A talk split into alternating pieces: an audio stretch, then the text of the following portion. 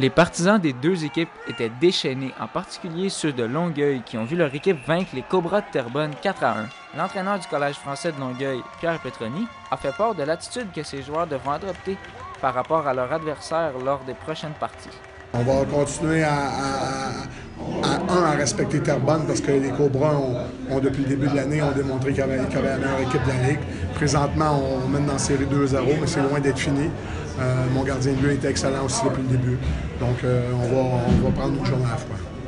Leur style de jeu était tout le contraire des Cobras, qui eux jouaient avec beaucoup d'agressivité en étant physiques envers leur adversaire. Rinaldo Nassif, partisan du Collège français de Longueuil, fait part de son inquiétude par rapport aux maintes altercations lors de la partie.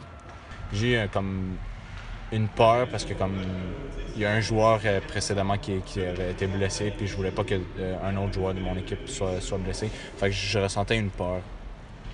L'énergie des partisans a aidé les joueurs à rester focus selon l'entraîneur-chef de l'équipe, Pierre Petroni. On était euh, comme, comme le début de la série, on était, on était, les, gars, les gars étaient focus pour, pour le match Ici James Ruska, l'informateur Terrebonne.